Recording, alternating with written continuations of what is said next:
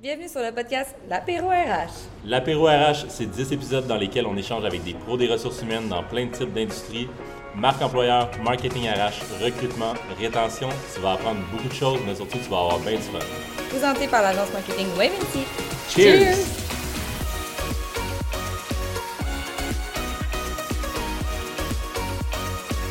Bienvenue sur l'épisode 7 où on parle du recrutement de masse. Notre premier invité, Adrian, est directeur d'acquisition de talent chez Logistech Corporation. Notre deuxième invité, Moussine, est directeur RH chez Renaissance. Notre troisième invité, Jérôme, est responsable du recrutement chez Annexair. Et notre dernière invitée, Maude, est cofondatrice et associée chez Talent IQ. Bon épisode! Adrienne, tu es, Talent Acquisition Manager chez Logitech, impliqué vraiment dans les RH. Chapeau aussi euh, le recrutement euh, pour, pour les filiales de Logitech, en fait. Des candidats, t'en vas passer beaucoup, hein, si je me trompe pas. Puis même si tu es là depuis un petit peu plus de deux ans, je pense que tu as eu un gros impact chez, chez, euh, chez Logitech. Parle-moi un petit peu de, qu'est-ce que vous avez mis en place dans les derniers, euh, derniers mois, euh, derniers, euh, dernières semaines même pour, pour le recrutement, pour favoriser le recrutement? Oui, en effet, ça fait plus de deux ans que je suis avec Logistech. Logistech, c'est une corporation, une compagnie qui a été fondée au Québec. Euh, et euh, on offre des services dans, dans le domaine euh, des changements de bateaux, le domaine maritime, mais en même temps, on a une compagnie euh, qui, euh, qui opère dans le domaine euh, de l'environnement, des solutions environnementales depuis 35 ans, une compagnie qui s'appelle Sanexen, qui est quand même assez connue dans, dans le marché. Donc, Combien d'employés, les deux compagnies? Les deux compagnies ensemble, on parle présentement d'environ 3500 employés à travers le Canada et les États-Unis. Euh, bien évidemment, pour toute la partie euh, service euh, maritime, on est présent aux États-Unis, sur la côte est des États-Unis, donc jusqu'à jusqu'à Houston, dans le sud, où est-ce qu'on opère? On opère dans plus que 75 euh, terminaux à travers, à travers l'Amérique C'est du Nord immense. Et toujours en croissance. euh, En compagnie, on est une compagnie qui a, qui a grandi euh, de façon organique, mais aussi par, euh, par des acquisitions. Donc, c'est évident que les, les, les enjeux au niveau RH, les enjeux au niveau recrutement sont, sont là pas mal. C'est quoi, puis justement, c'est ça, c'est quel type d'enjeu? Parce que vous recrutez énormément, c'est c'est 3500, là, puis on sait que le taux de roulement aujourd'hui, je sais pas chez vous, mais je sais qu'en général, il est quand même assez haut. Euh, comment, c'est quoi, c'est quoi vraiment les, avez-vous mis des, choses en place qui vous permettent d'aller chercher du volume? Qu'est-ce que, qu'est-ce qui fait en sorte que vous êtes euh, capable de pallier à ces enjeux-là? Et par la nature des, des types de services que nous on offre à nos clients, euh, c'est clair qu'on dépend de beaucoup, beaucoup de facteurs. La météo, autant pour euh, l'industrie, euh, donc pour les deux, euh, les deux types de services que nous on est capable d'offrir à nos clients. Donc la météo est un facteur. Bien évidemment, la planification de la main-d'œuvre, à un moment donné, quand tu dépends de, beaucoup de facteurs, c'est quand même assez difficile à réaliser. Donc, d'emblée, on commence avec, euh, ça en tête. Et de toute évidence, tout le monde le sait maintenant, nous sommes dans une guerre de talents. Euh, et euh, on réalise rapidement, euh, j'ai réalisé rapidement depuis que je suis arrivé que le status quo n'est pas une option, hein, n'est plus une option. Je pense que la, la- la COVID a joué un, un rôle important Mhm. et euh, a- nous a amené justement à, à penser les choses autrement. Euh, donc, euh, pour répondre à ta question, qu'est-ce que nous, nous avons mis en place? Je, je pense que le, le- le- le comportement des candidats a changé énormément Mhm. dernièrement. On réalise, euh, on a commencé à réaliser qu'il n'y en a plus des candidats qui appliquent sur nos affichages. Peu importe le type d'affichage que tu vas faire, peu importe l'outil que tu vas utiliser. euh, je ne veux pas nommer, euh, tout le monde connaît les, les job boards qu'on utilise de nos jours. Euh, on ne recevait pas assez de candidats pour être capable de combler nos postes. Donc, euh, on a tout de suite euh, dû se, se- se- se réorganiser et aller vers les médias sociaux et regarder les médias sociaux comme une source potentielle pour l'attraction et pour, le recrutement. Comme les, les- les candidats viennent comme pas à, vous, si on, veut, de moins en moins, il faut aller les chercher? Euh, c'est ça aussi. Et aussi, un autre changement dans le comportement de nos candidats, c'est surtout pour les types de, postes que nous, on recrute euh, souvent. Euh, tu demandais à un moment donné combien de postes on, compte par année. Juste te donner une idée à travers le Canada et les États-Unis, proche de 1500 1700 personnes qu'on recrute chaque année. Euh, beaucoup de main-d'œuvre spécialisée, euh, euh, des opérateurs de machines lourds, des camionneurs, des, main-d'œuvre spécialisées pour la construction, des ingénieurs d'ailleurs en environnement. On réalise de plus en plus que les, gens n'ont pas le temps d'écrire en CV. Hein. Et ils ont tellement d'opportunités à gauche et à droite qu'ils ne regardent même plus le, les, médias traditionnels, si je peux dire ça, ou les, façons euh, qu'on avait euh, il y a trois, quatre ans pour, euh, pour appliquer sur un poste. ça fait en sorte que nous, comme spécialistes en acquisition de talent, on, doit s'adapter. Et on doit réaliser que tout ce qu'on a mis en place il y a trois, quatre ans, ça ne peut plus fonctionner. Euh, donc, est-ce que, ça, prend forme sur des, nouveaux, euh, par exemple, avantages sociaux? Est-ce que c'est vraiment juste que vous êtes plus agressif sur le recrutement?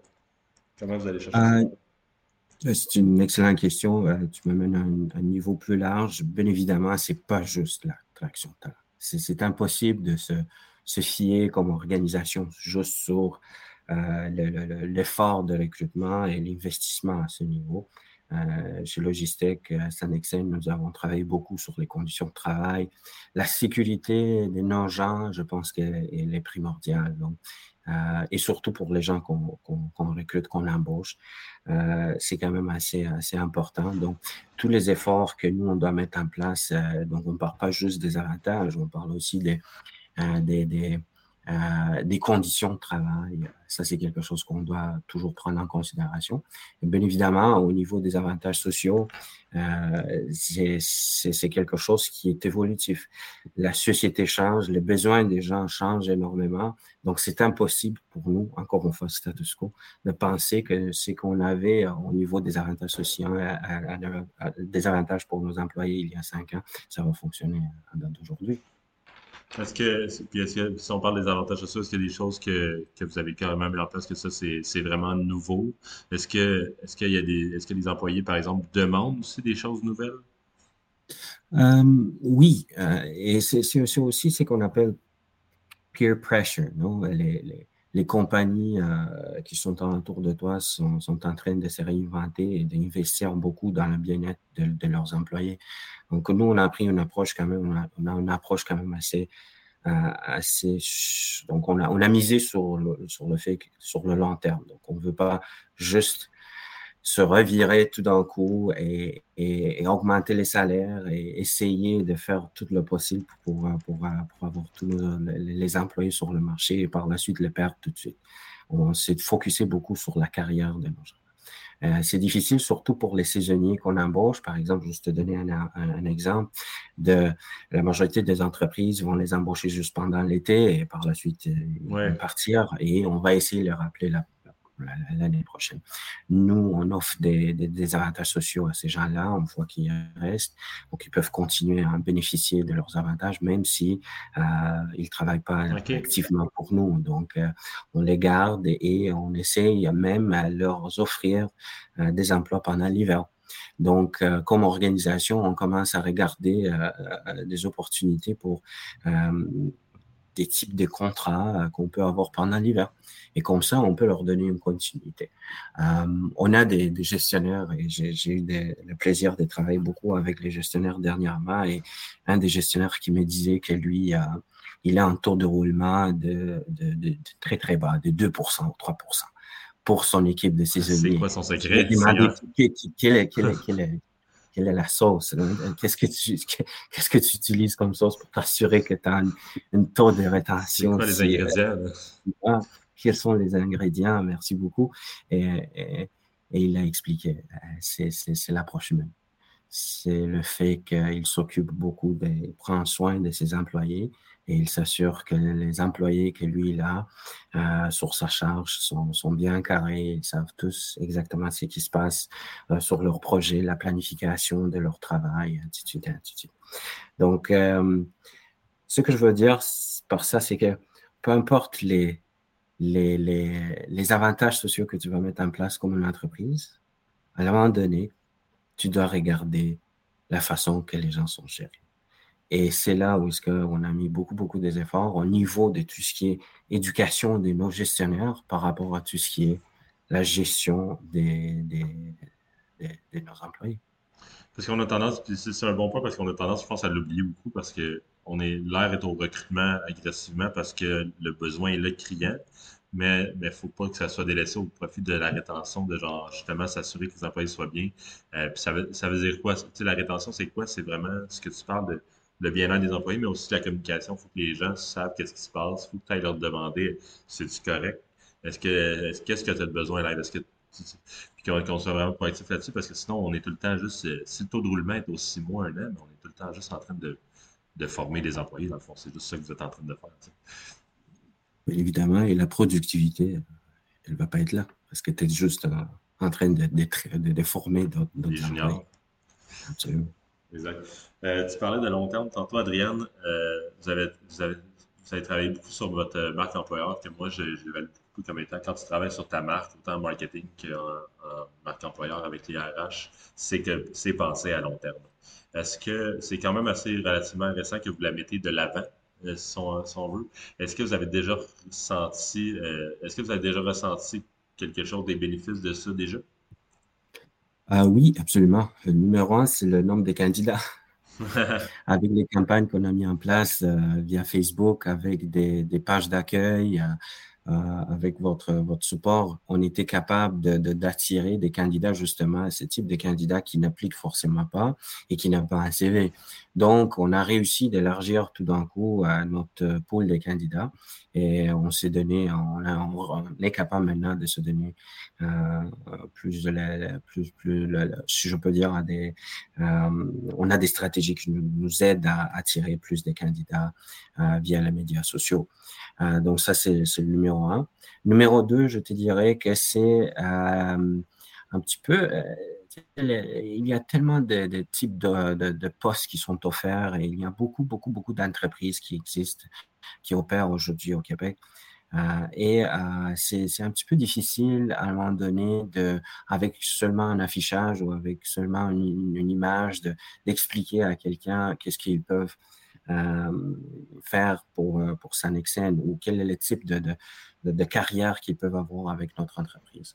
Donc, avec l'aide des, des, médias sociaux, des vidéos qu'on a, on a bâti ensemble pour tout ce qui est le, recrutement, on est capable d'expliquer un petit peu et de montrer qu'est-ce que les gens peuvent faire euh, euh, quand ils vont rejoindre euh, Sanexen ou Logistique. Et ça devient plus facile pour nous de recruter. Les gens sont plus éduqués. Euh, et euh, ça, réduit beaucoup le temps euh, que le que nos, recruteurs vont, dépenser au téléphone pour, pour expliquer ce qui Sanexen, ce qui logistique. et le troisième aspect, je te dirais quelque chose de très important, c'est la rétention de nos employés. C'est l'engagement de nos employés. Parce qu'en réalité, on met devant euh, pas forcément les directeurs ou les, les, les VP de, de, notre département et de notre entreprise, sont nos employés parce que les autres sont les plus importants. Et sont tellement fiers de faire partie de ce type d'exercice. Et tu vois la fierté dans leurs yeux. Euh, ils ont le goût d'expliquer ce qu'ils font et pourquoi ils sont là, leur raison d'être. Et euh, tu vois par la suite des commentaires sur les médias sociaux, sur Facebook et ainsi de suite.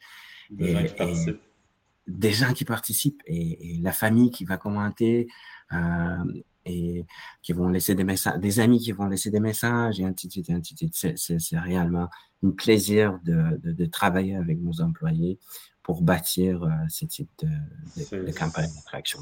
C'est les ambassadeurs. Exactement. D'ailleurs, on, a mis ça en place, donc au-delà de tout ce qui est les campagnes de médias sociaux, euh, euh, soit sur Facebook, sur LinkedIn et ainsi de suite. nous sommes en processus non de regarder ensemble TikTok. mais on s'est lancé aussi dans, un processus de, Employer Brand Ambassador, des ambassadeurs de, de, marque. donc, on va utiliser beaucoup, on va, on va s'effier beaucoup sur nos employés pour, pour justement attirer des candidats. Je pense que, c'est vraiment je pense que c'est vraiment un bon point. Je pense que c'est vraiment quelque chose qui va être un défi à mettre en place, mais qui, qui va être bénéfique à long terme. ça ne sera pas parfait au début. Je pense qu'il n'y a rien qui est parfait au début, mais le fait de travailler ça fait en sorte que, les employés, c'est carrément les ambassadeurs. c'est, il n'y a rien de mieux que d'avoir quelqu'un qu'on a en référence, qui c'est parce que notre employé a dit Hey, viens travailler avec nous, on est une belle gang. C'est ça, c'est, vraiment payant à long terme, c'est vraiment payant pour, euh, l'esprit d'équipe et tout ça. Absolument. C'est l'esprit d'équipe et c'est la continuité. Hein. C'est quelque chose que tu peux toujours euh, continuer à utiliser pour attirer des, des, gens, pour attirer des candidats qui peuvent faire partie de, notre famille. Adrienne, on revenant à cette, question-là. Vu qu'on est sur le thème de, sous le thème du recrutement de masse, euh, il y, y, a de quoi qui est une nouvelle tactique qui est sortie que j'ai vue euh, récemment dans le journal avec une. Je pense, si je ne me trompe pas, c'était Excel d'or euh, qui avait fait ça ou Wallimel. Je ne suis, pas, sûr de, l'entreprise exactement, je me souviens plus bien, mais qui avait fait euh, juste une page, une complète page pour dire si vous, si vous voulez recruter, faites juste prendre en photo avec, puis vous cochez oui ou non si vous êtes intéressé à la job, puis c'est absolument tout. Pas de CV, rien d'autre, juste envoyer une photo à la compagnie le pas de CV, c'est pas intuitif pour euh, les entreprises, les recruteurs. Est-ce que qu'est-ce que toi tu penses de ça, le fait de, commencer à faire du recrutement sans CV? Euh, on commence à parler dans notre communauté acquisition de talent de tout ce qui est euh, tout ce qui est ce changement-là au niveau de la disponibilité de main-d'œuvre. Qu'est-ce que, quel est l'impact? l'impact est quand même assez profond. Euh, dans le sens qu'on doit revoir euh, la façon qu'on décrit et qu'on euh, regarde le travail d'un individu, d'un individu, d'une personne au sein de l'entreprise. On s'est fié auparavant dans, dans, le processus de recrutement, dans le processus de sélection et de gestion des employés sur le traditionnel. Euh, deux, trois ans d'expérience, cinq ans, euh, un, DEC ou un AEC ou des études collégiales, des études universitaires dans un certain domaine, dans un, dans un domaine ou un autre, on réalise que ça s'applique plus. Et c'est pas juste pour les, le recrutement de masse. Ça, ça s'applique pour des rôles spécialisés aussi. Euh, où est-ce que, euh, dans le domaine TI, euh, tu as beaucoup de postes maintenant de, dans tout ce qui est analyse d'affaires qui ne sont pas des gens forcément TI. Hein. Sont, sont des gens d'affaires, des gens avec des études dans un domaine connexe, qui font un travail magnifique dans, dans, dans, dans, tout ce qui est implantation des services TI, ainsi de suite. Donc, euh, je te dirais que euh, ma réponse à ta question est, oui, c'est ça le futur. Euh, c'est beaucoup, on doit s'axer sur les, habiletés des, candidats et le désir surtout de nos, applicants, des gens de travailler et d'exécuter ce type de travail. donc, ce n'est plus de regarder l'expérience des travails antérieurs, mais beaucoup plus le désir, et l'intérêt euh, d'une personne de faire partie de, ton équipe. Euh, et par la suite, miser beaucoup sur la formation. Énormément sur la formation, une fois que sont, sont rendus chez nous, les, les prendre en charge, euh, les, les, leur donner beaucoup, beaucoup, beaucoup de support et les encadrer et les former, leur donner une carrière dans des domaines qu'ils ont dans le passé, ils n'ont jamais pensé qu'ils vont avoir là. J'adore. Est-ce que, tu, est-ce que tu penses que le CV est amené à disparaître? Bold? Euh, pour certains types de postes, oui. Pour certains types de postes, et je te dirais même que euh, probablement dans le futur, même la description de poste, euh, l'affichage de poste tranquillement va, va, prendre une autre type de. va être différent. Je, je, pense que ça va être beaucoup axé sur le visuel. Euh, ça va être beaucoup axé sur, sur une vidéo d'introduction, sur euh, et euh, comme, comme je disais au début de, de, notre discussion, c'est le comportement des, gens a changé énormément, la façon qu'ils consomment l'information a changé. drastiquement. C'est plus du texte, c'est beaucoup du visuel et tu as, quelques secondes à attirer l'attention d'un candidat de nos jours. Et ça, c'est pas, pas parce que les, gens sont pas capables de lire, mais sont tellement bombardés euh, par des, des, emplois à gauche et à droite qu'à un moment donné, nous, on est obligé de changer. C'est pas les candidats qui vont changer, c'est, c'est pas le comportement, notre comportement à la fin de la journée, parce que nous aussi, on fait partie, on mm-hmm. s'inclut là-dedans. Notre comportement ne va pas changer. On va être toujours sur Instagram, on va être toujours sur Facebook et sur, sur TikTok. Merci, euh, merci pour le partage, merci pour les insights, Adrien. C'était, c'était vraiment conversation, une belle discussion. Merci pour, euh, merci pour ta participation, merci d'avoir accepté l'invitation. C'est super apprécié. Euh, mot de la fin?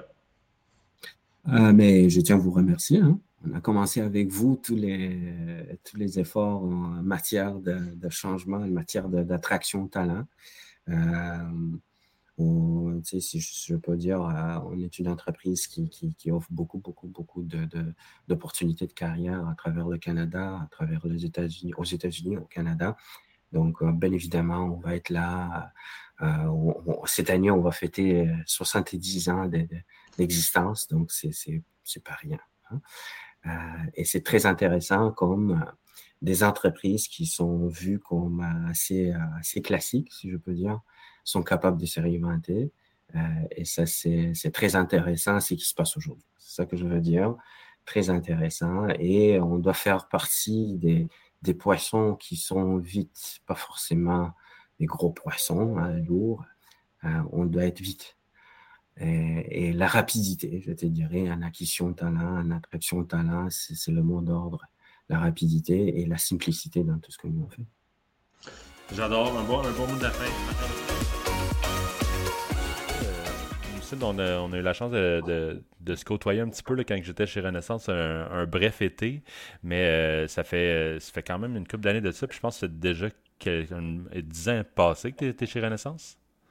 Eh ben, moi, depuis 2009. Depuis 2009, donc près de 13 ans, carrément. Est-ce que tu es rentré directeur RH aussi ou t'as-tu gravé les gestions? Non, ben, mon acheminement est la suivante.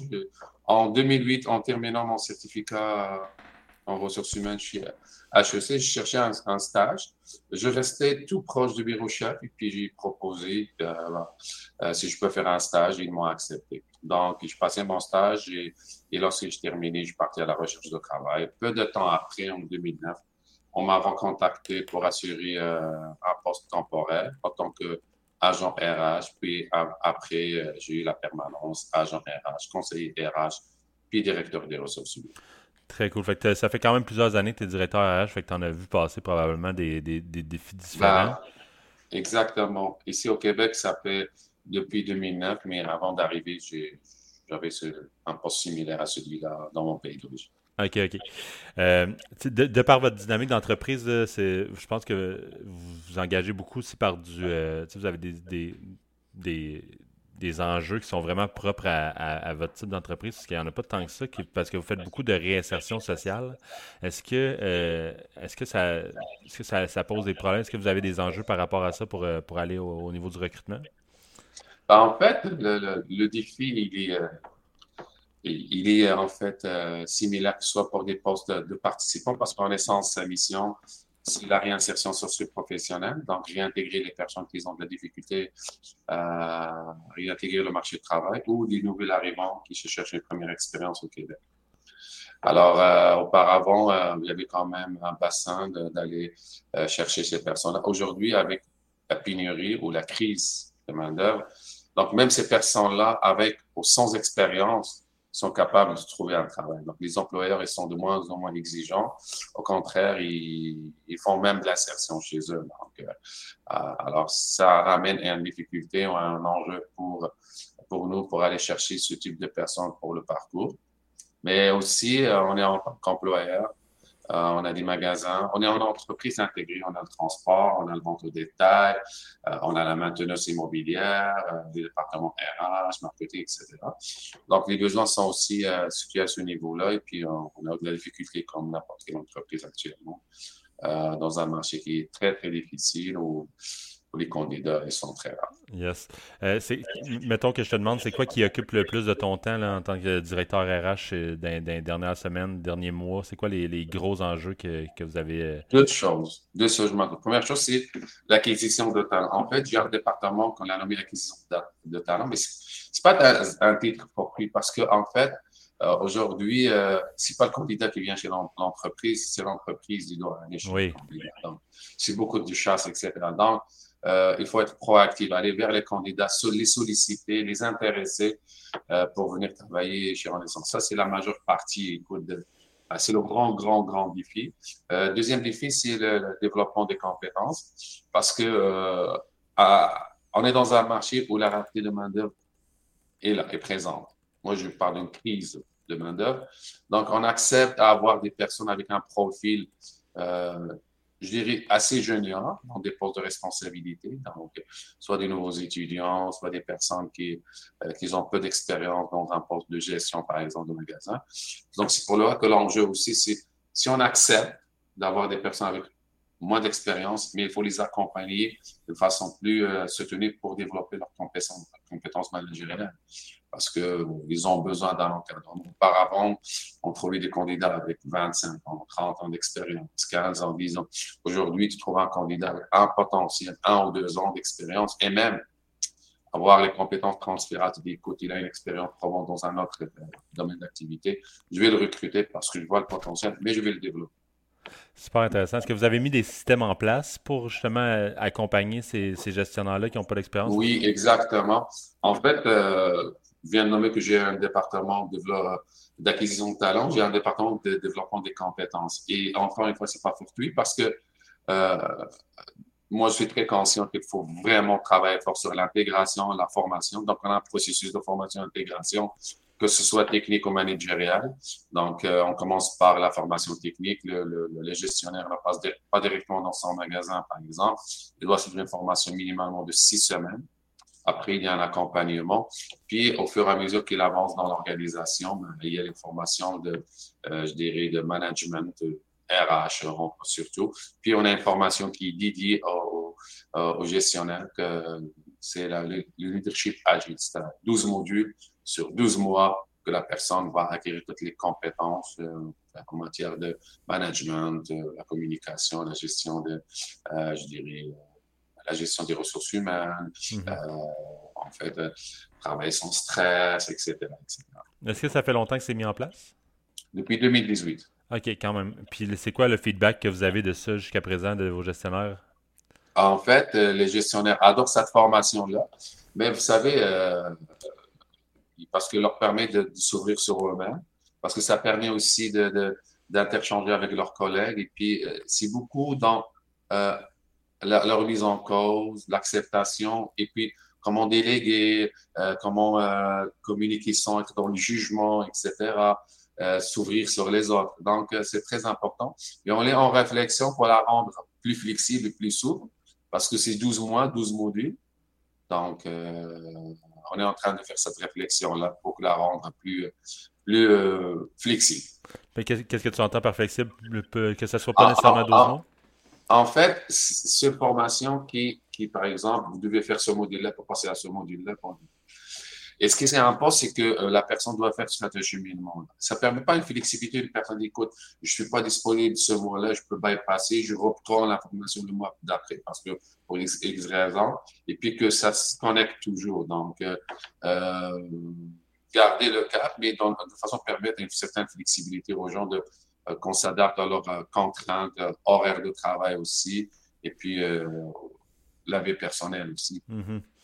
Tu, parlais que ça, c'était le, deuxième point qui occupe ton temps. Le premier était de justement aller chercher les gens, qui est vraiment pour avoir fait plusieurs entrevues déjà pour, pour l'apéro RH, que j'entends que c'est vraiment de plus en plus le cas pour de plus en plus d'entreprises. C'est pour ça que tout le monde travaille sa, sa marque employeur puis la diffuse de plus en plus. Vous, vous faites quoi pour aller les chercher? Qu'est-ce que vous, comment vous êtes, comment vous arrivez à être proactif là-dedans? Ben, en fait, euh, première des choses, on est déjà sur un projet de marque employeur avec euh, une entreprise externe. On est en train de le finaliser. Donc, pour euh, se positionner comme employeur de choix, travailler les personnels, puis être capable d'aller attirer des profils qu'on a besoin. Donc, ça, et puis euh, aussi, parce que la marque anglais aussi, il y a, euh, il se limite pas dans l'attraction, c'est l'incidence en, interne de fidéliser plus les personnes. Donc, euh, moi, dans mon livre, honnêtement, avant de commencer à aller recruter les personnes, il faut focuser sur les personnes qu'ils ont choisies en naissance. Les fidéliser, les garder, leur donner le goût de, de, de continuer à, leur carrière professionnelle avec grande essence. Ça, c'est très, très important. Et aller chercher des candidats. Donc, c'est beaucoup de sourcing à chasse. Donc, euh, utiliser les médias sociaux, c'est sûr et certain. Écoute, euh, participe à tous les événements possibles pour euh, être présent sur la place euh, publique. C'est vrai qu'on fait des annonces euh, sur les sites, etc. Mais moi, je dirais c'est la chasse, le sourcing, c'est d'aller chercher des candidats, solliciter. Même si la personne n'accepte pas l'offre, il faut semer une graine, rester en contact avec la personne pour qu'on puisse, à un moment donné, s'il veut vraiment être intéressé par un sens, et la garder une bonne mémoire, un, pardon, bon souvenir de première contact. Donc, c'est beaucoup, beaucoup médias sociaux, la chasse et des événements de, à l'extérieur pour euh, attirer de, plus de candidats. Vous utilisez les médias sociaux comment? En fait, euh, euh, je, viens de créer un, poste de RH marketing qui va être en charge, mais auparavant, c'était euh, euh, avec la collaboration de, mes collègues dans le département communication euh, marketing. Donc, si, tu me dis si, quoi qu'on utilise, on utilise actuellement tout ce qui est Facebook, c'est très important, LinkedIn, et on, essaie de travailler avec TikTok. Donc, et puis on essaie de LinkedIn d'être plus proactif pour que les gens voient les activités en interne et vendre notre image à, à, tous les candidats. Et c'est d'être euh, de, de, de, de, noyauter notre organisation avec d'autres organisations, avec d'autres groupes de discussion pour s'ouvrir à toutes les, les, les, les, communautés pour qu'on puisse être visible en tant qu'une organisation de réinsertion qui, qui, euh, qui, en fait, qui participe, qui fait une qui participe dans la protection de l'environnement hein, de façon indirecte et aussi euh, beaucoup de la réinsertion et puis une carrière professionnelle dans le magasin ou dans l'un de nos services. C'est quand même assez impressionnant à quel point, avant, parce que là, c'est ce que j'entends, en fait, parce que moi, je ne l'ai pas vécu nécessairement. Je, commente les deux. Mais qu'avant, c'était, vous, vous aviez votre pile de CV, puis que maintenant, il faut aller faire notre propre pile de CV. C'est quand même vraiment drôle comme, comme dynamique qui est changeante. Euh, au, au, niveau de. Parce que, de par votre dynamique, justement, que vous êtes quand même une vraiment une grande entreprise avec 1200 personnes, 1200 travailleurs. Euh, J'entends beaucoup d'entreprises, de, directeurs RH, de, de départements RH essayer de pousser l'expérience candidat.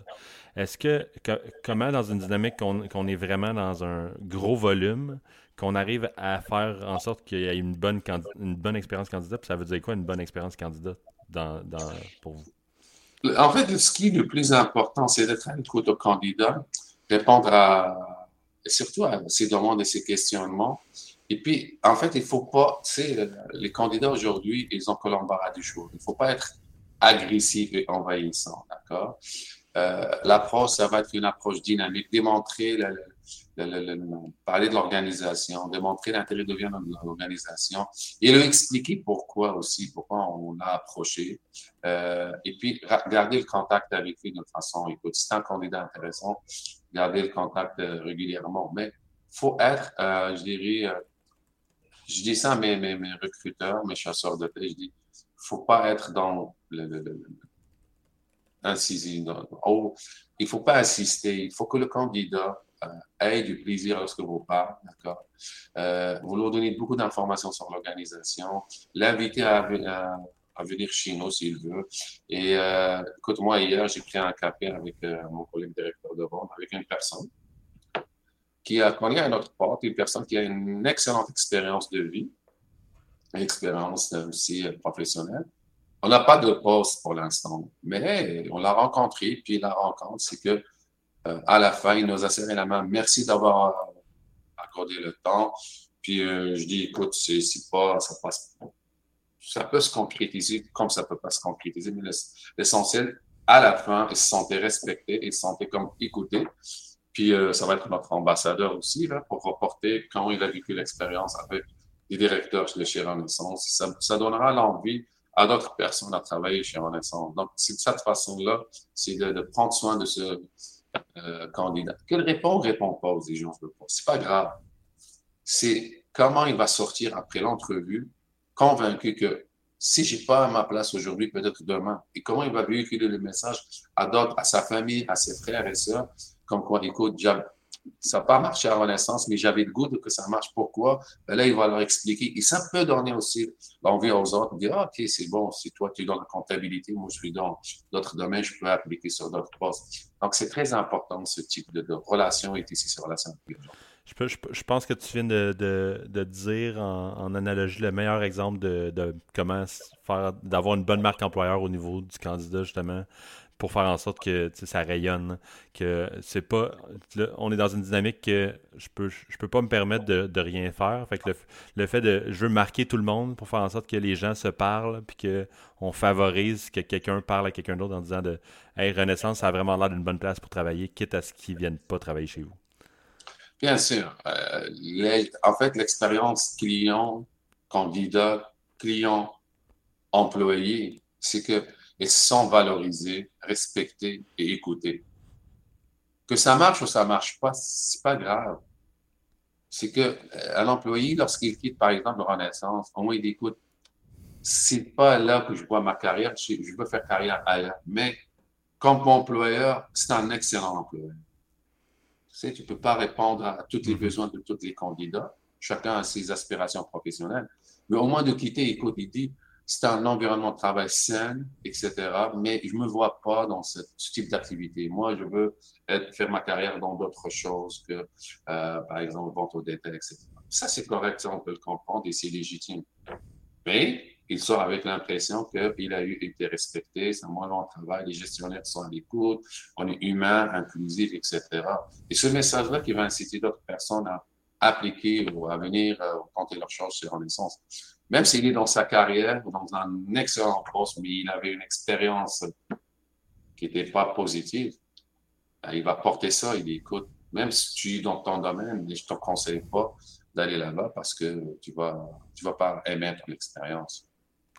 Très, très intéressant. Euh, vraiment, merci pour, euh, merci pour euh, le, partage, Moussine. Tu semblais très proactif de votre côté. De deux, tu me parlais de deux nouveaux départements, ben pas peut-être un rebranding pour ton le département d'acquisition de talent, mais développement des compétences, l'agrandissement de l'équipe, des nouveaux postes de marketing RH. Je pense que vous sentez très proactif, c'est tout à votre honneur. Fait que merci pour, merci de, de, du temps.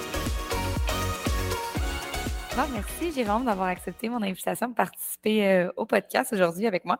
Avec plaisir, avec plaisir. Donc, je suis vraiment contente parce qu'il y a plusieurs épisodes que euh, je connaissais les gens avec qui je parlais. On s'était déjà parlé avant et tout ça. Et toi, je ne te connais pas du tout. Donc, ça va être vraiment tout euh, du nouveau. Autant que je ne connais pas toi ni l'entreprise. que ça va être mm-hmm. vraiment super intéressant.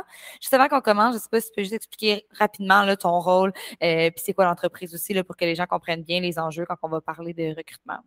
Oui, en fait, euh, je me présente, je m'appelle Jérôme Gagnon, je suis, fraîchement, sorti de l'école de la maîtrise de l'Université de Sherbrooke en intervention et changement organisationnel. Et en sortant de, ce parcours-là, j'ai été, en contact avec l'entreprise Annexaire pour laquelle présentement je travaille. Donc, euh, Annexaire, euh, c'est une entreprise dans le secteur de la ventilation commerciale industrielle. Euh, on est peu connu au niveau du Québec parce qu'on est un produit très niché et 99% de nos ventes sont américaines. On parle de nos plus grands clients, Facebook, Google, Apple, Amazon, toutes les plus grandes Ivy League américaines, les stades de sport. On, fait de la très, très grosse ventilation. Et on est un des produits, sinon le produit le plus euh, écologique euh, au niveau de la ventilation mondiale. Et en fait, euh, on est situé à Saint-Germain-de-Grande-Terre, sur le bord de l'autoroute 20. c'est là qu'on a un nouveau siège social, 375 000 pieds carrés. c'est un investissement de 63 millions de dollars qui a été fait sur, sur qui a été construit jusqu'en 2020. Et on, s'attend déjà peut-être même à, grossir encore ce lieu de travail qui est assez, qui est assez beau et propre. donc, juste à côté de Drummondville, sur le bord de l'autoroute 20. Parfait, excellent. Mais ben, merci, c'était super, euh, super complet, super intéressant. C'est au niveau recrutement. Bon, OK, le, le, nouveau bureau, vous agrandissez, vous continuez la croissance. Vous êtes en tout qu'il y avait quand même une très belle croissance juste avant qu'on commence à mm-hmm. enregistrer. Niveau recrutement? Parle-moi un petit peu. Comment ça parle au niveau recrutement? C'est sûr que j'ai oublié d'aborder mon, rôle. Je, suis coordinateur ressources humaines euh, et en charge du recrutement. Donc, euh, et on est dans une réalité qui est spéciale parce qu'on euh, est une réalité qui est 50 j'ai environ 65-70% de ma main-d'œuvre qui est syndiquée. Donc, on est dans un milieu manufacturier. Donc, j'ai une main-d'œuvre de jour et j'ai une main-d'œuvre de soir syndiquée. Et j'ai environ 30% de ma main-d'œuvre qui est non syndiquée, euh, qui sont des emplois de plus de bureaux, d'ingénierie, tout ça. Donc, c'est une réalité de recrutement qui est complètement différente. Euh, on peut dire que le recrutement de, shop ou d'employés euh, qui, de, plus qui vont travailler dans le milieu manufacturier, c'est plus un. Je dirais plus que c'est de masse. Donc, c'est beaucoup plus on récolte, on essaie d'avoir les bons outils pour récolter des CV. et parfois, je dirais un poste sur deux, je vais quand même chasser, aller à la chasse au CV. Toutefois, euh, ce n'est pas la même situation que quand on va faire un, recrutement bien précis pour quelqu'un dans le bureau.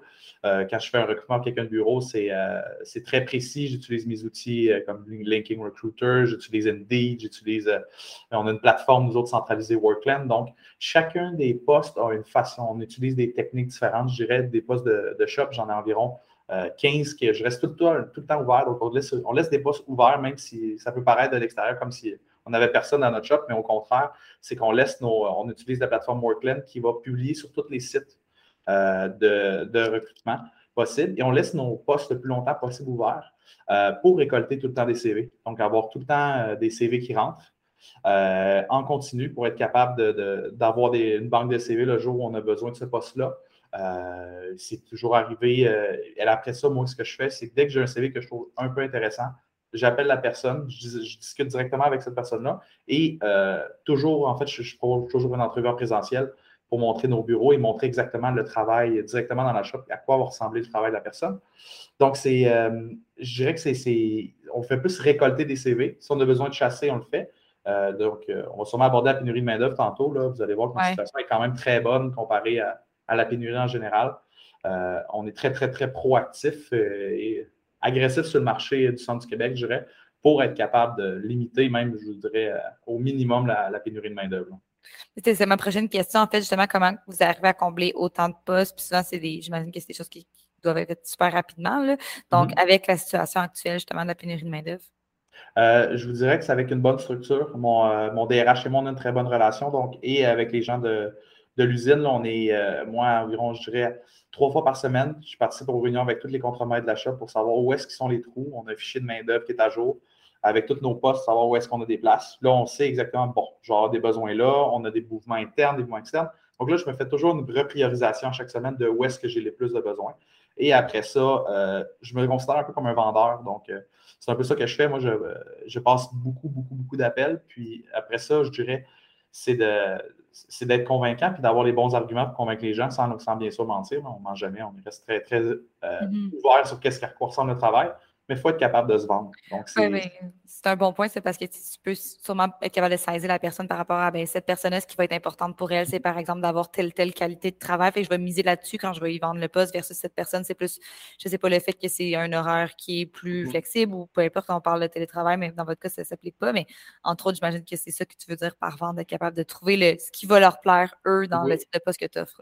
Il faut faire la limite entre vendre la réalité et euh, vendre le rêve. Donc, on vend la mm-hmm. réalité, mais c'est vraiment trouver, je dirais, un point de. Moi, la, question que je pose tout le temps en entrevue, j'ai jamais des entrevues, euh, euh, j'ai jamais un questionnaire dans l'entrevue. J'ouvre le CV, je parle à la personne, discussion. après ça, plus la discussion coule facilement, plus je me dirige pourquoi tu es rendu à un endroit où tu es ouvert à qu'on parle d'avoir un autre emploi? Qu'est-ce qui a fait que tu parles ton ancien employeur? Et souvent, qu'est-ce qui fait que si je regarde ce CV, euh, je regarde l'employeur avec qui tu es resté depuis longtemps, je dis pourquoi tu es resté là cinq ans, par exemple? Pourquoi tu es resté dans cet emploi-là cinq ans? Puis après ça, s'il me dit, euh, par exemple, je me souviens, j'ai engagé un soudeur qui est venu, puis il y avait une feuille avec lui pour me poser des questions, puis c'était une vieille feuille réutilisée. Puis j'ai dit, hmm, pourquoi, il pourquoi ça? J'ai dit, ah, ben c'est parce qu'il dit qu'il avait un très gros côté environnemental, puis lui, l'environnement, c'est le principal. Ben, moi, j'ai focusé que d'ici deux ans, on a un nouveau produit qui va nous faire sauver des millions de bouteilles de plastique par mois. Euh, et c'est sur ça que j'ai focusé pour y parler de l'avenir de la business. Si quelqu'un, c'est vraiment, euh, vraiment plus le salaire, ben moi, je vais, je mettre l'emphase. On a mis des, incitatifs en place. Euh, première année chez nous, tu travailles dans le shop, tu as 2000 de bonus pour te donner le goût de, déménager. puis après ça, je ne l'invente pas, je leur, montre je leur montre la classe salariale, je leur montre à quoi ils ont l'air. Puis après ça, j'utilise je vous dirais la tournée de shop parce que notre lieu de travail, c'est une des plus belles usines, si ce n'est pas la plus belle usine au centre du Québec. On a une cafétéria, repas, trois services à offrir à nos employés. Donc, on a 70 000 pieds, de, 70 000 pieds carrés de fenêtres pour euh, avoir de la lumière partout. Donc, c'est, le, lieu, de travail vend beaucoup le poste. Ça, je dirais que c'est ça qui, fait le mieux. Puis après ça, c'est sur la quantité. je veux dire, le nombre de personnes par semaine que j'approche. Euh, c'est sûr qu'il y en a qui vont l'avoir. Je vois ça comme des ventes. J'ai des semaines que je rentre trois personnes. J'ai des semaines, cette semaine, j'en rentrais sept. Donc, euh, et après ça, on travaille sur, euh, la, bien sûr, la fidélité. On travaille sur garder notre monde. Donc, si on ne perd pas notre monde, on a moins besoin de recruter. Donc, c'est deux flancs à travailler en même temps. Comment vous naviguez avec le fait que justement en ce moment, il y a le gros mot de euh, télétravail, horaire flexible, il y a beaucoup ça dans la semaine, la, mm-hmm. semaine de quatre jours. Puis vous qui avez vraiment besoin des gens présentiels, on s'entend, il n'y a pas de possibilité de télétravail justement. Il y a, puis en étant aussi des grosses équipes, s'installer une semaine de quatre jours dans une équipe comme nous de six personnes ou d'horaire flexible, c'est facile. Mais pour vous, comment vous venez jauger avec le fait que peut-être qu'il y a de la compétition qui vient offrir des choses comme ça, mais que vous ne pouvez pas venir offrir? Il faut faire attention pour ne pas généraliser la réalité qu'on vit souvent dans une, dans, un, dans une boule de cristal quand on est dans le monde. Je dirais que c'est juste un type de travail qui est de bureau, qui est juste une équipe de bureau avec une même réalité de poste. Quand on vit dans, quand on a des bureaux, des, des postes de travail de bureau, dans une réalité manufacturière, on n'est pas du tout dans la même réalité parce que les gens de bureau, il faut être conscient que si on n'a pas les gens de shop qui travaillent en présentiel pour le faire et qui n'ont pas les réponses à nous autres, que nous autres, on a souvent des réponses, ben, on n'a pas de produit et on ne gagne pas notre vie. Donc, ce n'est pas, pas la même réalité. Euh, c'est sûr qu'il y a des gens ici qui sont plus attribués, euh, qui aiment beaucoup le télétravail. Nous autres, le télétravail, c'est plus dur. On a un propriétaire unique, M. François Lemieux, qui est président d'entreprise, qui a investi de sa poche euh, ces millions-là pour construire un lieu de travail qui est le mieux pour les gens possible, avec une cafétéria, avec tellement de services pour les gens, que d'envoyer des gens en télétravail, c'est un peu de ne pas profiter avec la réalité de comme on règle les choses rapidement ici, si on a une situation à régler, mais on travaille, on travaille là, on fait beaucoup de en fait, des réunions, les réunions sont efficaces, sont rapides. pour être honnête, moi, passer du temps à mon bureau, je ne fais pas ça beaucoup. Ressources humaines, je ne me verrais même pas.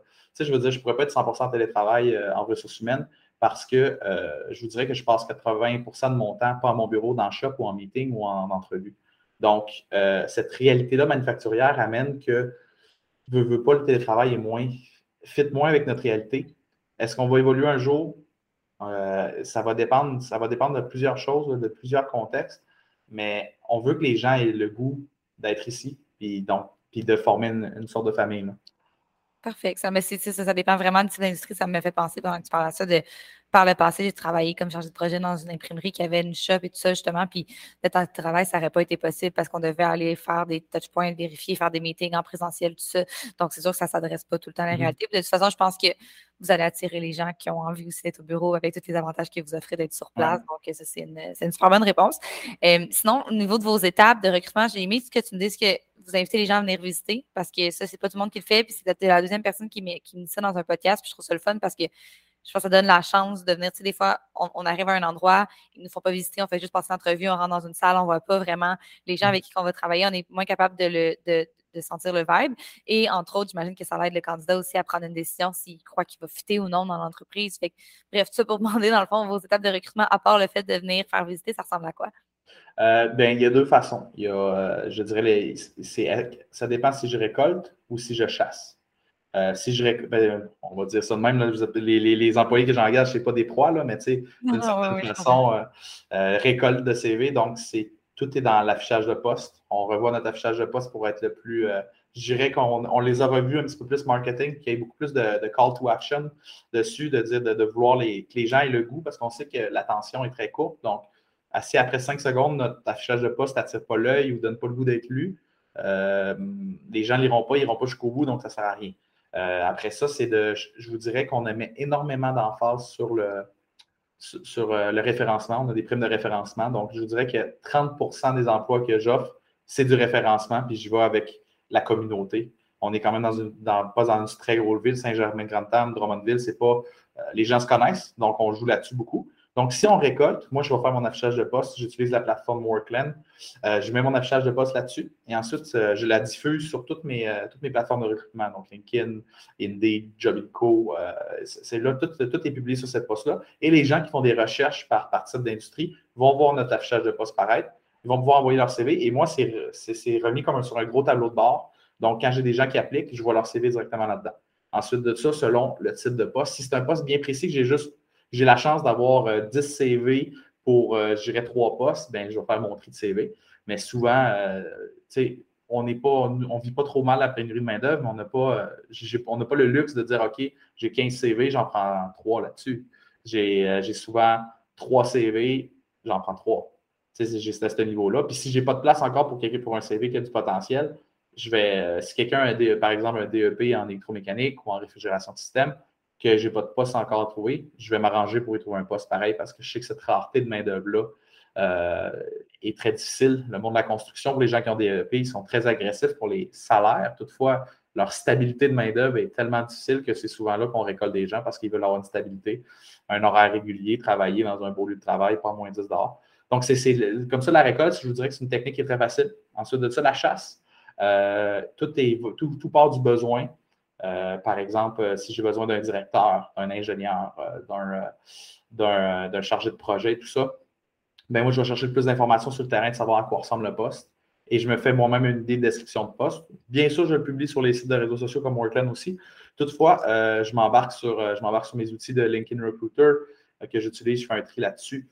ou Indeed. Indeed, dans le meilleur des mondes, c'est sur Indeed. Je vais voir qui a mis son CV à jour, puis ceux-là sont plus faciles d'accès. Sinon, j'y vais vraiment à, la chasse c'est plus dur ceux-là. Je, m'en vais sur LinkedIn Recruiter, je rajoute les gens et quand ils m'acceptent, je leur écris un message qui est personnalisé. Je déteste faire des emails parce que je trouve que les emails, quand les joueurs les reçoivent tout de suite, je trouve que c'est non personnalisé. Que c'est écrit publicité à côté au lieu d'email. ouais. C'est ça. Fait que tu sais, fait que quand, ça, ça, ça, ça, clique tout de suite, là, dès que tu dès que as accepté la personne, tu sais qu'elle a peut-être fait ça avec 25 personnes.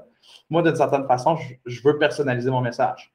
Et de cette façon-là, après ça, j'engage une discussion. Bien honnête. Moi, le, seul but de cette discussion LinkedIn-là, c'est d'en finir avec un appel. Puis après ça, que je sais qu'avec un appel, euh, je vous dirais que 80% du temps, ça finit en entrevue. Puis après ça, c'est. C'est un, côté séduction et négociation entre les deux, d'une certaine façon. On est, le rapport de force a tellement changé que moi, mon but, je veux que la personne vienne ici. par exemple, tantôt, là, dans une quinzaine de minutes, euh, j'ai quelqu'un qui vient pour un poste assez haut placé qui va se déplacer de Trois-Rivières pour faire son entrevue. Parce que euh, souvent aussi, c'est qu'en ayant une, entreprise, on vient d'une petite PME, euh, dans les entrevues, quand des postes de direction comme ça, par exemple, les vice-présidents, les directeurs s'impliquent dans l'entrevue avec moi directement pour être capable d'avoir des profils clés là-dedans. donc, c'est deux stratégies, la chasse ou la récolte.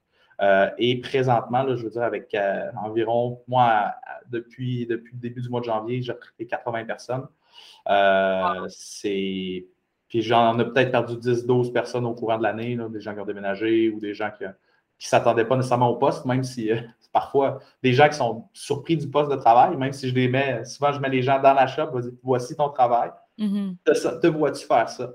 Et souvent les gens disent oui, ben, parfait, ça va être ça. Mais des fois après, une semaine ou deux, c'est des choses qu'on est, que tu peux pas prévoir, ça, de ce côté-là. Puis euh, aussi, que ça se passe après une semaine ou deux, qu'après avoir suivi plusieurs formations aussi. Là, donc, euh, ben, mm-hmm. c'est vraiment une super bonne réponse. Euh, le, temps file. Merci vraiment beaucoup pour. C'était vraiment super instructif. Sinon, mettons, j'aimerais ça juste terminer avec une dernière question. Mettons. si tu avais un enjeu que tu voudrais changer, là, qui se passe en ce moment, là, qui, mettons, que ce soit un défi plus difficile et tout ça, pour que ça soit encore plus performant au niveau du recrutement, ça serait quoi? Hmm, je vous dirais. Euh, hein. ben, c'est que présentement, je ne veux vraiment pas sonner comme euh, vantard ou comme ça. C'est qu'on a pris une situation où euh, on est une nouvelle équipe ressources humaines dans mon équipe. Moi, ça fait six mois qu'on est là. Mon directeur fait quatre mois. Et on a réussi à mettre une stabilité que ça faisait un certain temps qu'il y avait une certaine instabilité. Là, on l'a mis. Et là, on a réussi à, un certain, à atteindre un certain niveau de recrutement. Mais je dirais, c'est de mon côté, c'est de parfaire un petit peu le, mon pif de recruteur pour exactement savoir qui va à la bonne place, la bonne façon, puis de savoir aussi euh, de quelle façon être capable de, trouver le plus de CV possible. Donc, des fois, euh, si, je, si on trouvait une façon de, de, minimiser la quantité de, temps que je mets sur la chasse et de plus récolter, donc, ce serait de, développer encore plus notre reconnaissance euh, auprès des gens, puis que les gens sachent c'est quoi Nexter. Parce qu'on est dans le secteur B2B, on n'est pas dans un secteur, on est dans un secteur qui n'a pas beaucoup de gens qui nous connaissent, mais ça, quand ils rentrent ici, les gens sont souvent émerveillés de voir à quel point c'est gros, puis je savais, je viens d'à côté, je ne savais pas que ça existait. Donc, mm. ça, ça arrive, puis là, il faut faire vraiment comme, OK, genre, à quel point c'est une entreprise qui innove, qui est rendue loin, qui est, on s'entend que dans d'ici quelques mois, on va être dans le 4.0, nous autres, là, les machines vont se transporter tout seuls. Euh, donc, c'est un, un peu fou tout ce qui se passe ici, puis les gens, en venant de l'extérieur, visitent. ce serait d'améliorer de notre côté, euh, de maximiser l'approche de CV, d'en avoir plus naturellement. Mais sinon, on est, je te dirais qu'on est quand même satisfait de ce qui se passe. On n'a pas besoin d'aller faire du recrutement international. On n'est pas, pas dans cette situation-là parce mm. qu'on est agressif et on est, quand on a un talent, ben, on le garde, on le prend, puis je le signe tout de suite. Moi, si j'ai une bonne personne, il ne part pas chez eux tant qu'il ne m'a pas signé un contrat. C'est bon. Ça ressemble à ça. C'était vraiment super pertinent euh, comme réponse. Euh, merci beaucoup pour ton temps aujourd'hui. Merci d'avoir accepté mon invitation. Ça fait plaisir. Tu as travaillé chez, euh, chez Bombardier. J'ai stocké un petit peu ton profil LinkedIn avant, de, avant que tu, arrives dans, l'enregistrement. De, aussi de General Mills, puis Cascade, toutes des gigas, des gigas entreprises. Fait que ça faisait du sens de te, de recevoir pour euh, recrutement de masse, l'épisode de, recrutement de masse. Euh, mm-hmm. Est-ce que tu as encore justement le, pied dans ces, dans ces entreprises ou dans des entreprises qui font euh, du recrutement à grande échelle? Oui, j'ai encore. maintenant, c'est sûr que j'ai ma propre compagnie avec une associée, donc Talent IQ. Puis, c'est le genre de mandat qu'on prend. c'est plus moi là, qui les prends, ceux-là. J'aime bien ce type de mandat-là. C'est ça. Puis j'ai une expérience aussi, en même temps, c'est jamais une recette qu'on applique euh, à la lettre. Hein. donc, euh, chaque projet est différent, puis il faut toujours avoir un angle d'approche euh, bien personnalisé. Mais j'ai commencé ma carrière au Cirque du Soleil où à chaque fois qu'on partait un nouveau spectacle, il fallait euh, embaucher euh, jusqu'à des fois 200 personnes selon la grosseur du spectacle euh, dans une courte période de temps pour qu'après ça, le, spectacle roule et parcourt le monde. Donc, j'ai, ça a été ma première expérience vraiment, en fait, en recrutement. j'ai fait, j'ai aussi travaillé chez Jacob, j'ai fait de l'ouverture de magasins. Hein, fait que c'est aussi là, dans, le, dans, le, monde du détail. C'est une réalité là, qui, qui, qui, qui, est là exactement. Puis dans le manufacturier aussi, tu les as nommés tout à l'heure. Donc, euh, c'est euh, le, recrutement de masse, par exemple, quand on ouvre des usines. Euh, ou des fois, on a, des, on, a, des équipements à ajouter dans l'usine. Donc, on ajoute, par exemple, des lignes de production. Donc, évidemment, bien, il faut aller embaucher des gens, des fois, là, avec des gros volumes. Tu sais, j'ai fait de l'embauche pour des ouvertures d'usines à 500 personnes, donc aux États-Unis, entre autres. Là, donc, oui, c'est ça. Fait que chaque, chaque, projet est différent. Puis, tu sais, recrutement de masse, ça, peut être bien des choses. Il y a, le saisonnier aussi qui embarque là-dedans. Euh, donc, c'est toutes des différentes réalités. Mais moi, je fais deux distinctions euh, au niveau du recrutement de masse. Il y a, puis en tant que, en fait, en tant que personne euh, responsable de l'acquisition de talent ou en tant que recruteur, on peut être amené à avoir justement des projets qui sont circoncis dans le temps. C'est-à-dire, ben, justement, je travaille pour une compagnie, puis oh, il y a, une ouverture d'usine, un nouvel entrepôt. Donc là, j'ai un projet de recrutement. Il y a des compagnies qui font ça là, à l'année longue. C'est différent aussi l'approche. Je pense au centre d'appel. Les autres, ils en font du recrutement de masse et c'est à l'année longue. Donc, l'approche est différente. Puis eux autres, je pense que ça roule bien. Ils ont quand même euh, des techniques bien éprouvées, mais en tant que spécialiste acquisition de talent, si on n'a pas cette expertise-là, ben, il faut quand même se poser la question comment je un projet de recrutement de masse parce que ça, évidemment, c'est différent que euh, d'aller chercher des, postes euh, ou d'aller combler des postes ici et là. parlons de, ça. mettons que c'est justement par projet, parce que c'est pas un angle que j'ai que j'ai exploré à date avec euh, avec les autres les autres invités. comment c'est quoi les bonnes pratiques dans, dans ce sens-là? C'est quoi Est-ce qu'il y a une structure que tu mets en place qui est comme qui est pas redondante, mais que tu mets en place à chaque projet, puis c'est juste parle-moi un petit peu de ça. Oui, je dirais que la base des outils là, que j'utilise, euh, ben, c'est des outils de gestion de projet. Parce que là, on est en masse, puis il faut, se faire une planification. On ne rentre pas là, dans un projet comme ça, euh, les yeux fermés en disant bon, on va afficher nos postes, puis il y a bien que pour. Surtout quand on est dans du gros volume, euh, il faut s'assurer, je prends l'exemple d'une ouverture d'usine, est-ce que toute la machinerie va être arrivée au moment euh, où, nous, on va faire des embauches. Sinon, il faut aussi graduer un petit peu puis se donner des objectifs, par exemple, par semaine, en se disant, OK, bon, là, euh, au début, on va, on va combler les, postes salariés ou de direction, par exemple. Après ça, quand la machinerie arrive sur place, faut, s'aligner avec les équipes de production pour s'assurer qu'on a un calendrier qui fait du sens aussi au niveau de la capacité. Là, je donne un exemple, mais ça peut être aussi la capacité d'accueil. Est-ce qu'on est capable de former tous ces gens-là si on a 500 personnes embauchées? Comment on va organiser, planifier notre recrutement en fonction de la réalité euh, qu'on a? Fait qu'il faut être très, très proche des opérations. Puis moi, souvent, c'est là que j'interviens. Puis quand j'arrive, là, c'est là qu'a été le manque. Fait que là, on, est déjà, on a déjà commencé le recrutement. Puis là, là on n'a pas nécessairement l'équipe interne, c'est pas aligné avec la, production ou les opérations. Puis ça se parle pas. Puis là, ben, on, voit que, que, le recrutement n'est pas aligné avec les besoins. Donc, c'est certain que d'avoir des, des, rencontres de façon régulière aussi, des genres de scrum, comme on a aussi en, mode agile. Moi, c'est ce que je, que je fais, surtout quand on rentre vraiment, euh, on a fini notre phase de planification, puis on rentre vraiment dans les opérations. Il va y avoir beaucoup de gens parfois qui vont être impliqués dans ce genre de projet-là. Euh, donc, d'avoir une fréquence au niveau des rencontres, c'est très, très important pour être capable d'aller euh, déjouer tous les petits enjeux parce que là, on est dans le volume. fait qu'il faut que ça, faut que ça rentre, il faut que ça roule. Il euh, faut que tout le monde comprenne c'est quoi son rôle. Donc, la phase de planification, c'est la plus importante. puis s'assurer d'avoir les bonnes personnes ressources autour de la table euh, tout le monde qu'on va impliquer dans le projet, que ce soit notre marketing qui va peut-être nous accompagner au niveau de l'attraction. On se fait un genre de kick-off meeting au départ, notre production, l'équipe de recrutement. On s'assoit puis on s'occupe de la planification. Puis après ça, ben oui, il va y avoir des ajustements, mais on, sait aussi, on a un objectif commun puis on, est, on a les mêmes, euh, on est aligné là-dessus. Fait que ça, c'est primordial, je dirais, surtout quand on est en très gros volume. Fait que vraiment, ne pas y aller en silo, mais comme impliquer toutes les équipes qui vont être là, puis de, savoir, puis de communiquer, puis de, vraiment avoir le pouls de tout le monde pour pouvoir, toi, structurer tes étapes. Tu as dit, euh, en entrée de jeu, que tu as travaillé pour plusieurs entreprises, ça fait donc longtemps, naturellement, que tu as le pied, le pied là-dedans. Euh, mm-hmm. Tu as, probablement vu passer des enjeux qui différents depuis ces années-là. Aujourd'hui, c'est quoi les, les, enjeux qui occupent ton temps et sur lesquels tu comme c'est ça qu'on attaque en ce moment.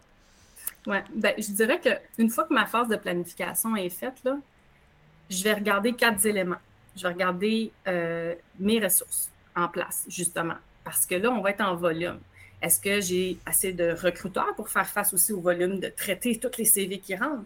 Est-ce qu'on va, pour ce projet-là, avoir une façon différente d'organiser le travail? On va peut-être dire, on va euh, mettre des gens qui vont juste faire de la présélection téléphonique, des gens qui vont juste faire, par exemple, des offres. On va peut-être décider selon aussi l'ampleur. Donc, vraiment de prendre le temps euh, d'ajuster peut-être au niveau de l'équipe. Est-ce qu'on va, aller chercher d'autres gens à l'interne? Euh, dans je te donne un exemple, dans un des cas, on chercher des, des retraités pour faire les accueils des nouveaux. Parce que, bon, ils sont passionnés, ils connaissent la, business, ça leur fait plaisir. Puis nous, on n'avait plus de capacité. Mais on l'a prévu dès le début. On le savait qu'on n'allait pas l'avoir. Fait qu'il faut penser, là, en dehors de la boîte, comme on dit, là, je fais de la traduction libre, mais c'est ça aussi. Euh, quand on. Puis des fois, on n'a pas nécessairement la capacité de façon très, très claire devant nous. Mais là, c'est là qu'il faut penser à d'autres solutions.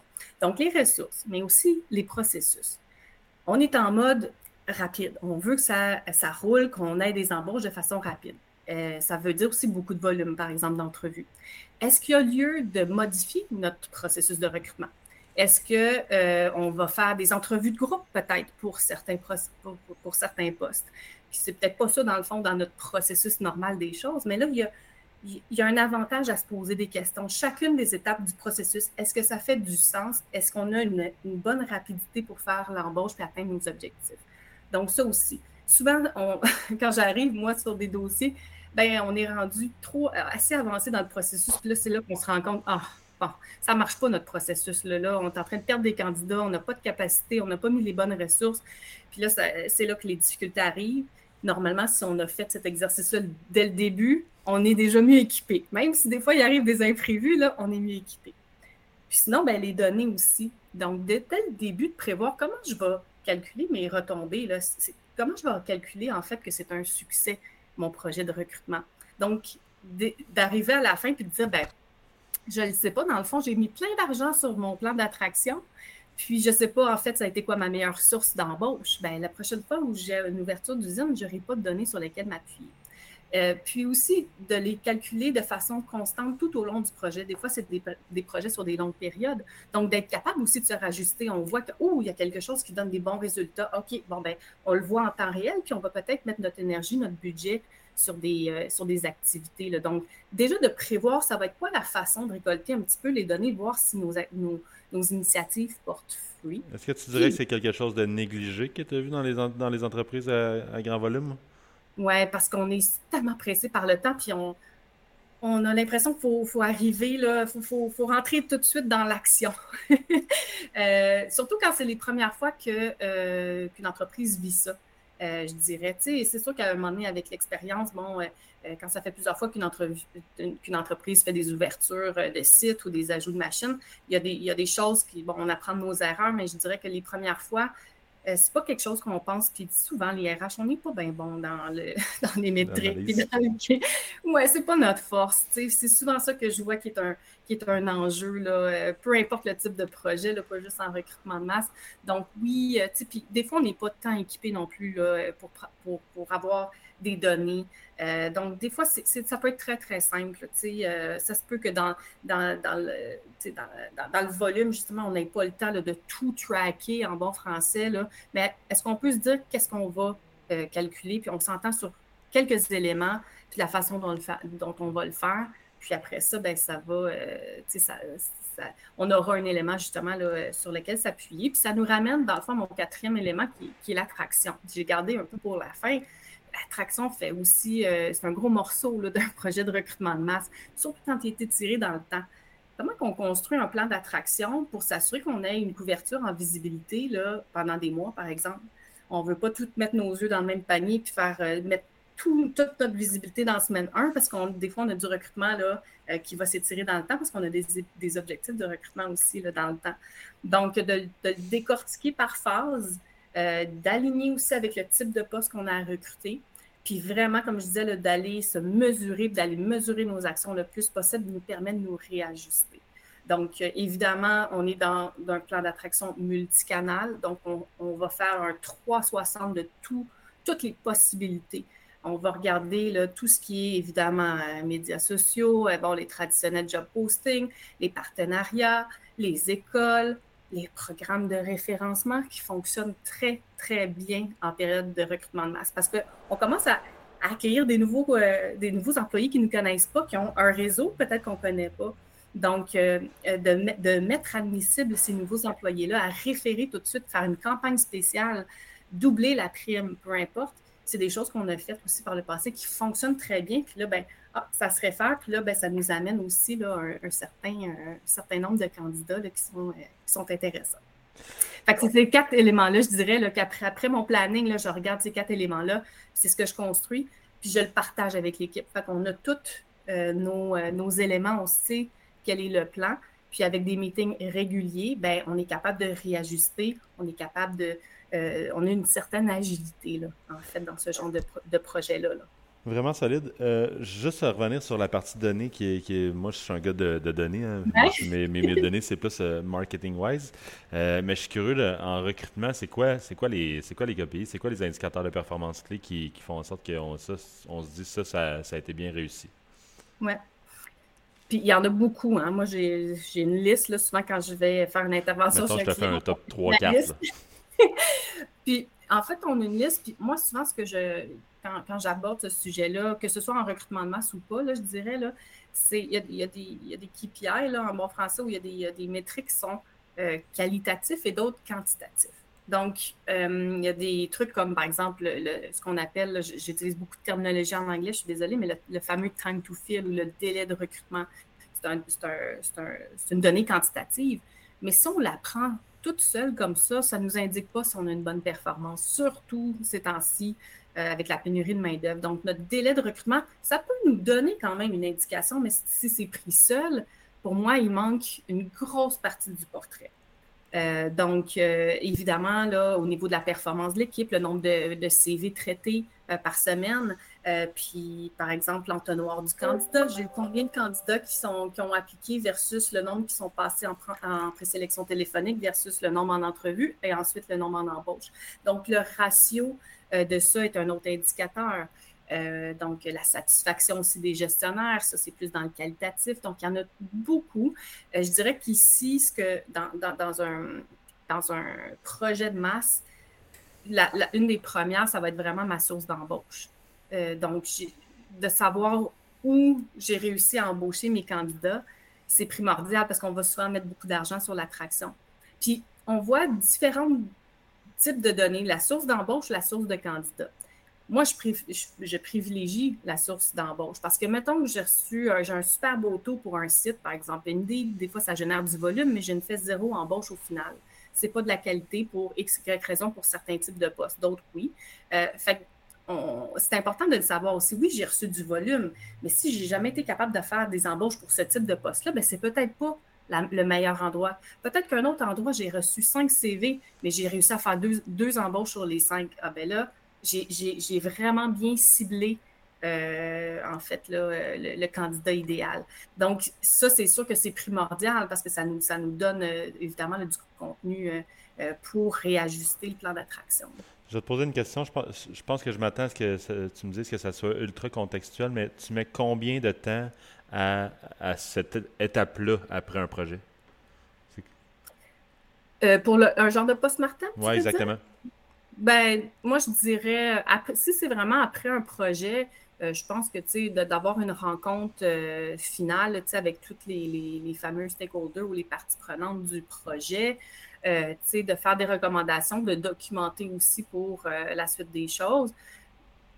Parfois, je, recommande aussi de faire une présentation euh, au niveau corporatif pour aussi démontrer les résultats qui ont été là. Mais pour moi, c'est pas, euh, c'est pas, euh, ça va différer, oui, d'un projet à l'autre, mais c'est pas non plus énorme comme travail, surtout si on a bien fait chacune des étapes et qu'on a bien planifié. Mais c'est sûr qu'il va y avoir des enjeux, c'est important de prendre du temps après euh, justement post-mortem pour identifier ces enjeux-là. C'est impossible qu'il n'y ait pas de petits, de petits accrochages à quelque part, même si on planifie tout. La, la vie n'est pas parfaite comme ça. Euh, mais justement, si on a bien, euh, on a un bon rythme de rencontre avec l'équipe, puis on est capable d'être agile, mais de prendre un temps après ça pour revenir là-dessus, puis de dire, bon, OK, si on avait à faire les choses différemment, qu'est-ce qu'on ferait? Donc, moi, c'est sûr que je, je pense que c'est primordial. Autant que le, la rencontre pour euh, le lancement du projet au début, ben, la rencontre du post-mortem, elle est, tout le temps. Clairement, il faut le faire, mais c'est vrai que, comme, comme, tu sais probablement, puis comme que je, le vois avec certains clients avec lesquels on fait du marketing RH, tu es, toujours le jour. Surtout dans tes périodes de, rush, c'est comme c'est là le besoin. On a, on a mille affaires à gérer en même temps, c'est là, puis on, on prend pas le temps après parce qu'il y a d'autres projets qui s'en viennent. Rapidement, rapidement avant qu'on termine, je vais te poser juste une petite question par rapport à ça parce que probablement tu as plein de clients que, que tu as vu faire.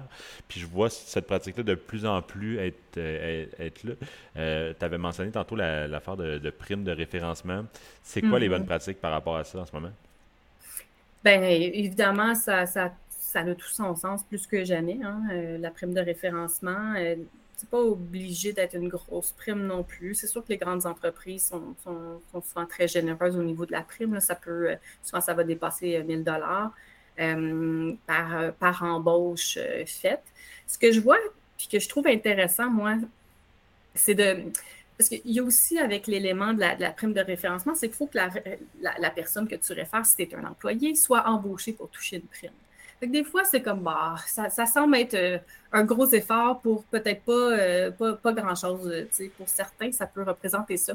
Donc, moi, ce que j'aime faire aussi, c'est d'organiser un tirage dans tous ceux qui vont quand même avoir remis une candidature, même si elle n'est pas embauchée, parce qu'il faut quand même que la personne passe à travers le processus. Puis il y a plusieurs éléments qui n'est pas la, faute de l'employé qui a référé, là, mais ça peut être pour toutes sortes de mm-hmm. raisons qu'on n'embauche pas la personne. Au moins, on encourage euh, les, gens à, récolter des CV ou à nous référer des noms. Puis après ça, euh, que ce soit dans, un cas, c'était un vélo de montagne. Euh, bon, ça peut être n'importe quoi qui puisse être, être, intéressant pour vos employés, des cartes cadeaux, mais quand même un beau cadeau, là, pour... puis là, on fait un tirage dans tous ceux qui ont, déposé un nom. Ben, c'est des petites choses pour encourager, mais c'est sûr que, comme je l'ai dit, on a accès surtout en en grosse période de, recrutement, on a accès à des nouveaux employés euh, qui sont souvent en plus en lune de miel, si on veut dire, viennent de commencer, c'est le fun, tu sais, bon. Euh, Euh, donc, de profiter de ça aussi, puis de profiter de leur nouveau réseau auquel on n'avait pas accès, ben, je pense que ça, ça vaut la peine à ce niveau-là. Puis, tu sais, je pense qu'il y a un élément que j'ai peut-être pas touché, que je, je, préciserai, là, dans tout ça, posez-vous quand même la question en recrutement de volume, l'expérience candidat, elle est importante. Parce que là, faire des suivis avec des candidats, quand tu fais, euh, je ne sais pas moi, 100 embauches par semaine, est-ce que ça prend du temps? Donc, il faut, se poser cette question-là. Ça va être quoi mes méthodes de suivi? Est-ce que si je modifie mon, processus de recrutement, est-ce que mon candidat va quand même avoir une belle expérience? Est-ce que je vais avoir bien le, temps de l'accueillir? Euh, lorsqu'il va euh, faire son accueil intégration? Donc, oui, on était plus peut-être en mode projet, interne recrutement, mais gardez toujours en tête euh, que ça fasse du sens parce que c'est facile de perdre cet élément-là, puis de, que le candidat il se sente comme un numéro là, quand on a des gros objectifs d'embauche. Puis c'est pas ça qu'on veut parce qu'on veut les garder, on veut pas avoir un taux de roulement après ça parce qu'on n'a on a pas bien fait les choses. Fait que gardez-le en tête. Euh, tout au long de, votre, de vos stratégies d'attraction, de, vos processus, quand vous impliquez des ressources aussi qui vont venir aider, il faut qu'il y ait aussi cette, euh, ça en tête, c'est très, très important parce que ça, c'est facile à échapper. Maude, un plaisir. Merci pour tes insights, euh, ton, ton, partage d'expertise qui est certainement, ton expertise est certainement là vu les enjeux que que tu as vu de, toutes les entreprises par lesquelles tu as travaillé, puis le fait que tu es, rendu dans une firme, que tu travailles avec plusieurs clients. Merci d'être venu partager ça à l'apéro RH. Si, si, je suis euh, une multinationale ou une grande entreprise qui veut faire affaire avec toi, comment que je te, comment que je te rejoins?